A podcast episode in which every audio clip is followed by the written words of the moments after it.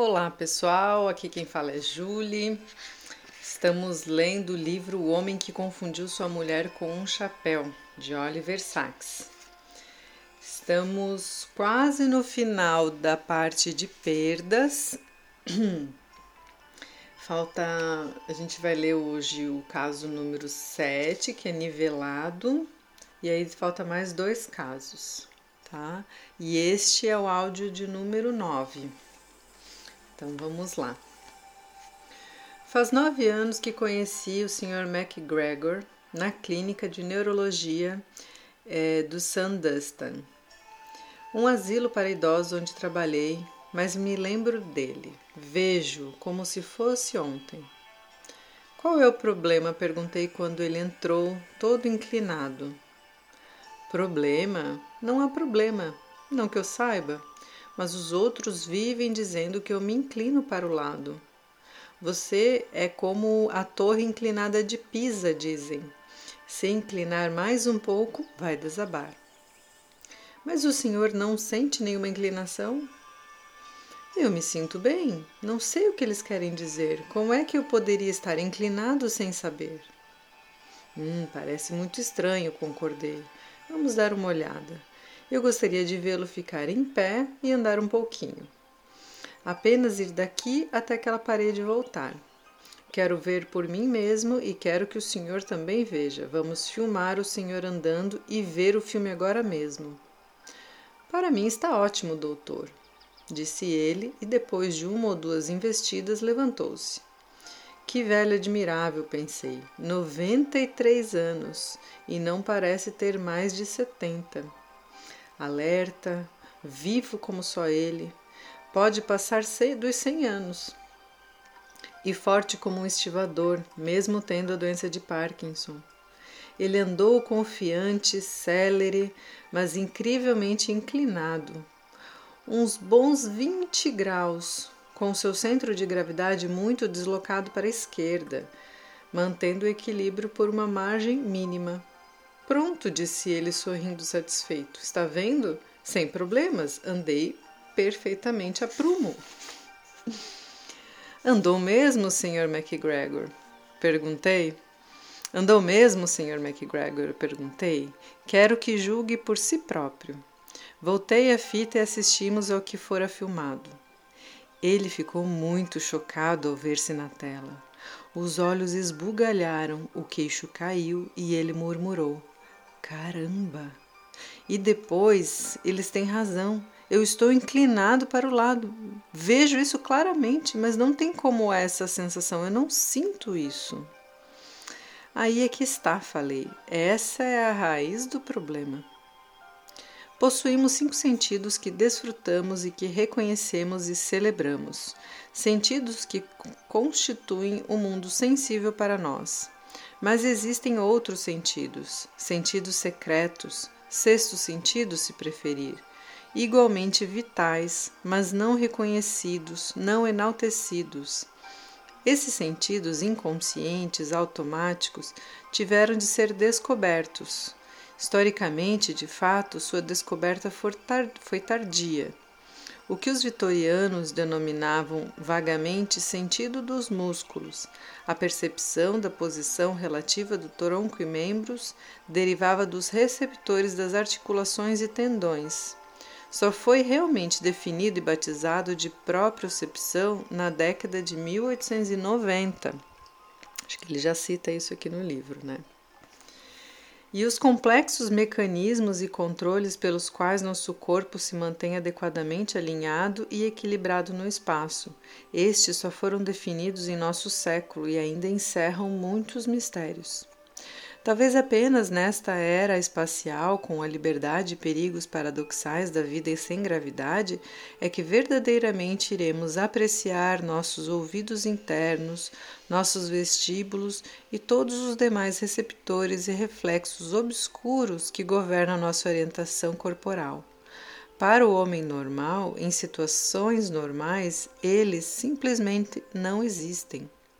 No entanto, sua ausência pode ser muito marcante. Se existe uma sensação deficiente ou distorcida em nossos sentidos secretos, menosprezados, O que sentimos é imensamente estranho, um equivalente quase incomunicável de ser cego ou surdo. Se a propriocepção for totalmente danificada, o corpo torna-se, por assim dizer, cego e surdo para si mesmo. E como indica o significado da raiz latina proprius, deixa de possuir a si mesmo e sentir-se como ele próprio. Ver o capítulo da mulher desencarnada. Então ele explica novamente aqui o conceito da própria percepção, né? Que é, essa coisa de, de, de, perceber o próprio corpo, né? E perder a própria percepção e ficar surdo e cego de si mesmo, né? Vamos lá, continuando. O velho subitamente ficou atento, cerrou o senho, apertou os lábios. Quedou-se imóvel, refletindo profundamente, exibindo o quadro que adoro presenciar. Um paciente no verdadeiro momento de descoberta. Meio espantado, meio divertido, percebendo pela primeira vez exatamente o que está errado e no, momento, no mesmo momento exatamente o que deve ser feito. Esse é o momento terapêutico. Deixe-me pensar, deixe-me pensar, murmurou para si mesmo, fechando as sobrancelhas brancas desgrenhadas sobre os olhos e marcando cada argumento com as cada argumento com as fortes mãos nodosas. Deixe-me pensar, pense comigo. Tem de haver uma resposta. Eu me inclino para um lado e não consigo perceber, certo? Deveria haver alguma sensação, um sinal claro, mas não há, certo? Fez uma pausa. Eu era carpinteiro, disse ele, e seu rosto iluminou-se. Sempre podemos usar um nível de bolha para saber se uma superfície está ou não nivelada, ou se está ou não inclinada com relação à vertical. Existe algum tipo de nível de bolha no cérebro? Assenti com a cabeça. Ele pode ser danificado pela doença de Parkinson? Assenti novamente. Foi isso que aconteceu comigo? Assenti pela terceira vez e respondi: sim, sim, sim. Ao mencionar o nível de bolha, o Sr. McGregor encontrara uma analogia fundamental, uma metáfora para um sistema essencial de controle no cérebro. Partes do ouvido interno são de fato fisicamente comuníveis, na acepção exata do termo. O labirinto consiste, consiste em canais semicirculares contendo líquidos cujo movimento é continuamente monitorado, mas não eram esses em si mesmos que estavam essencialmente com problema. Era antes a capacidade do paciente para usar seus órgãos de equilíbrio juntamente com o senso corporal de si mesmo e de imagem e da imagem visual que ele tinha do mundo. O símbolo simples do Sr. MacGregor aplica-se não apenas ao labirinto, mas também à complexa integração dos três sentidos secretos: o labiríntico, o proprioceptivo e o visual é essa síntese que fica prejudicada no parkinsonismo. Olha que interessante, pessoal. É, no caso dele, então ele não tinha um problema no labirinto e nem somente um problema de propriocepção, né? Ele tinha um, um problema na integração desses três sentidos: o labiríntico, o proprioceptivo e o visual. Continuando aqui. Os estudos mais aprofundados e mais práticos sobre tais integrações e suas singulares desintegrações no parkinsonismo foram empreendidos pelo grande e saudoso Purdon Martin e registrados no seu notável livro Os Gânglios da Base e Postura, é, publicado em 1967, mas continuamente revisto e ampliado nos anos subsequentes. Ele estava concluindo uma nova edição quando morreu recentemente. Discorrendo sobre essa integração, esse integrador no cérebro, Purdon Martin escreveu: Deve existir algum centro ou autoridade superior no cérebro, algum controlador, por assim dizer, esse controlador ou autoridade superior precisa ser informado sobre o estado de estabilidade ou instabilidade do corpo. Na sessão sobre é, reações de inclinação, Purdon Martin salienta a tripla contribuição para a manutenção de uma postura estável e ereta e observa que é muito comum esse delicado equilíbrio ser perturbado no parkinsonismo. Em particular, que é comum o elemento labiríntico ser perdido antes do proprioceptivo e do visual. Esse sistema triplo de controle, indica o autor, funciona de tal modo que um sentido, um controle pode compensar os outros. Não totalmente, não totalmente, pois os sentidos diferem em suas capacidades, mas pelo menos em parte e em um grau aproveitável. Os reflexos e controles visuais são também os menos importantes, normalmente, né? Com Contanto que nossos sistemas vestibulares e proprioceptivos estejam intactos, ficamos perfeitamente estáveis de olhos fechados. Não nos inclinamos ou curvamos no, no momento em que fechamos os olhos, mas isso pode ocorrer com o parkinsonismo, que tem o equilíbrio precário. Com frequência, vemos pacientes parkinsonianos sentados em posições muito inclinadas sem se darem conta disso. Mas se for trazido um espelho para que eles possam ver a posição em que se encontram, endireitam-se de imediato. A própria propriocepção pode compensar em um grau considerável as deficiências do ouvido interno. Por exemplo, os pacientes que tiveram os labirintos removidos cirurgicamente, como às vezes se faz para aliviar as intoleráveis incapacitantes vertigens da doença de Meniere, Embora de início sejam incapazes de se manter em pé eretos ou de dar um único passo, podem aprender a empregar e intensificar sua própria percepção de um modo fascinante.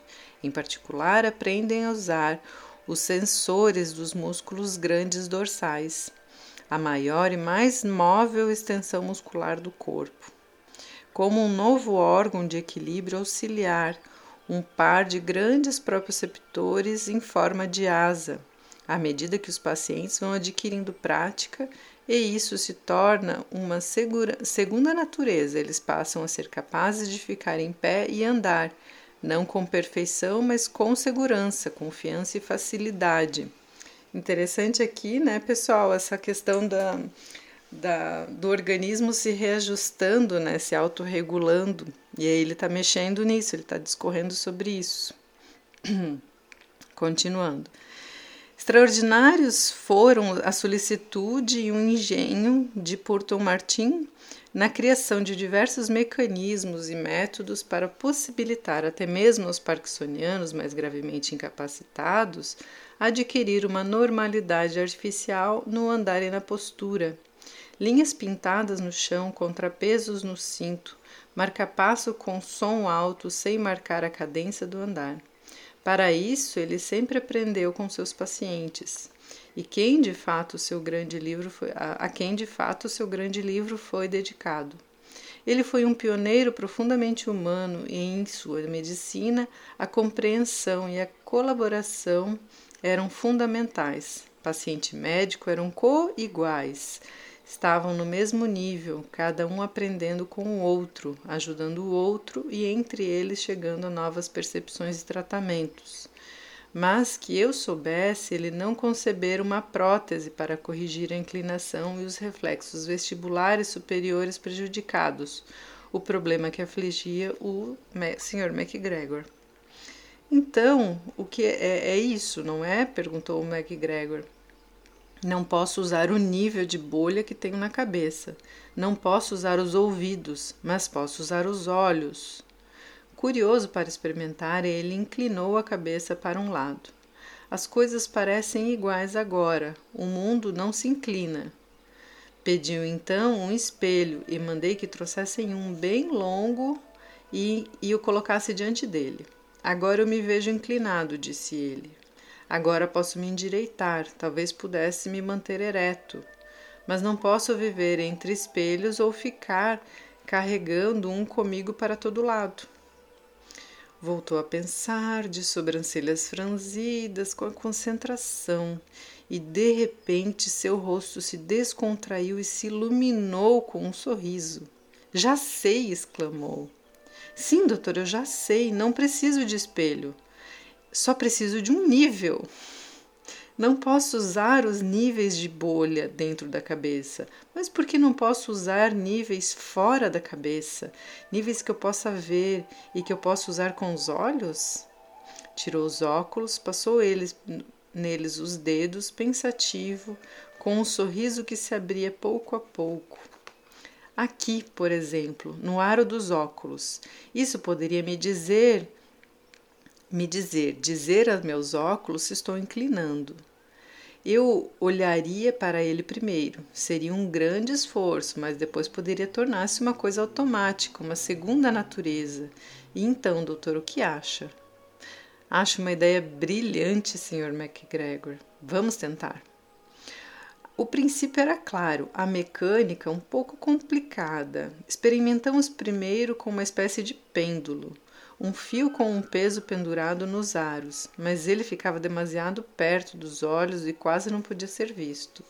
Então, com a ajuda de nosso optometrista e da oficina, fizemos um prendedor que saía do cavalete dos óculos e se estendia à frente, a uma distância igual ao dobro do comprimento do nariz, tendo em cada lado um nível horizontal em miniatura, Experimentamos vários modelos, todos testados e modificados pelo Sr. McGregor.